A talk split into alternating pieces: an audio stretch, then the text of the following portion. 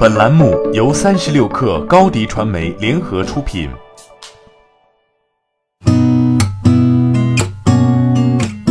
八点一刻，听互联网圈的新鲜事儿。今天是二零一九年十月十八号，星期五。您好，我是金盛。首先来关注微信钱包的新动态。三十六氪获悉，微信钱包入口上线新功能——银行储蓄功能。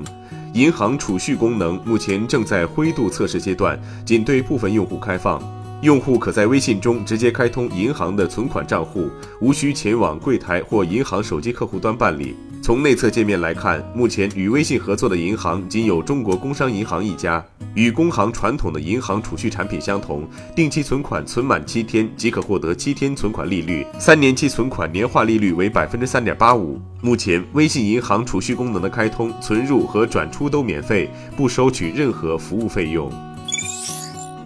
在昨天举行的阿里打假联盟秋季大会上，阿里宣布将向全社会开放打假技术，核心被称为“资产保护科技大脑”。这是一套阿里近二十年间积累的海量线上线下打假特征库、打假经验聚合而成的算法技术系统。今年一至九月，阿里打假联盟协助公安机关端掉四百九十二个制售假窝点，抓捕犯罪嫌疑人六百八十七个，涉案金额十二点四亿元。继众多明星之后，口红一哥李佳琦也来到了闲鱼。三十六氪近日发现，口红一哥李佳琦认证了闲鱼玩家号，并以一个十八秒的短视频正式宣告来到闲鱼。随之而来的是限量一百支的口红盲盒秒杀活动，而这些口红的价格最高不到正价的三分之二。值得注意的是，李佳琦的到来不同以往。官宣入驻闲鱼当天，特价口红盲盒全都是全新商品，这与此前闲鱼交易物品的非全新属性刚好相反。全新特价让人想起了特卖会。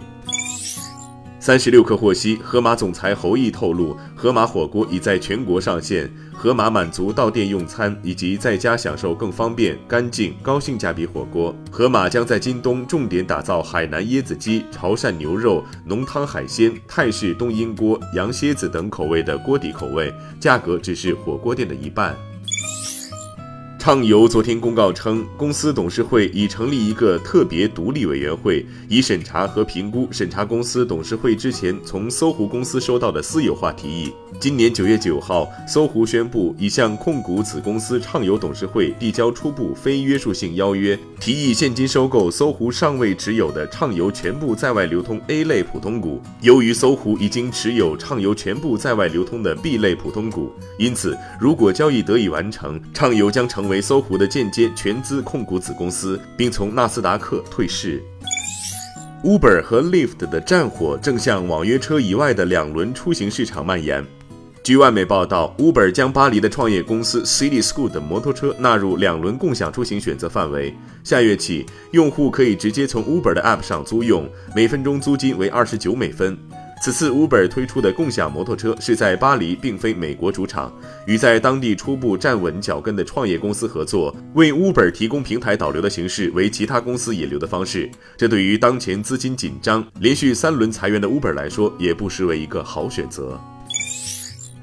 沃尔沃在洛杉矶发布了全电动 XC40 Recharge 车型，这款车是基于畅销的 XC40 小型 SUV 打造，是沃尔沃家族第一款纯电动汽车。这款新电动汽车采用最先进的全电动四轮驱动动力系统，一次充电可行驶四百公里，输出功率为四百零八马力。在快速充电系统中，电池在四十分钟内可充电百分之八十。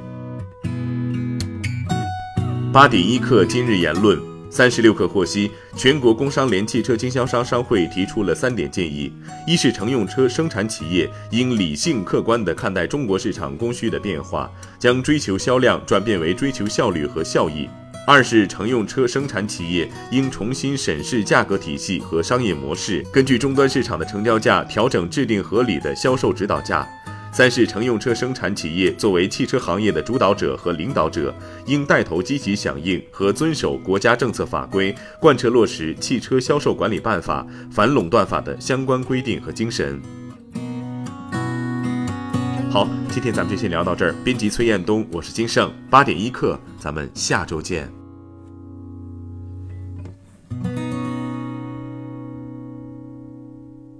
欢迎加入三十六课官方社群，添加微信 baby 三十六课 b a b y 三六 k r，获取独家商业资讯，听大咖讲风口，聊创业，和上万课友一起交流学习。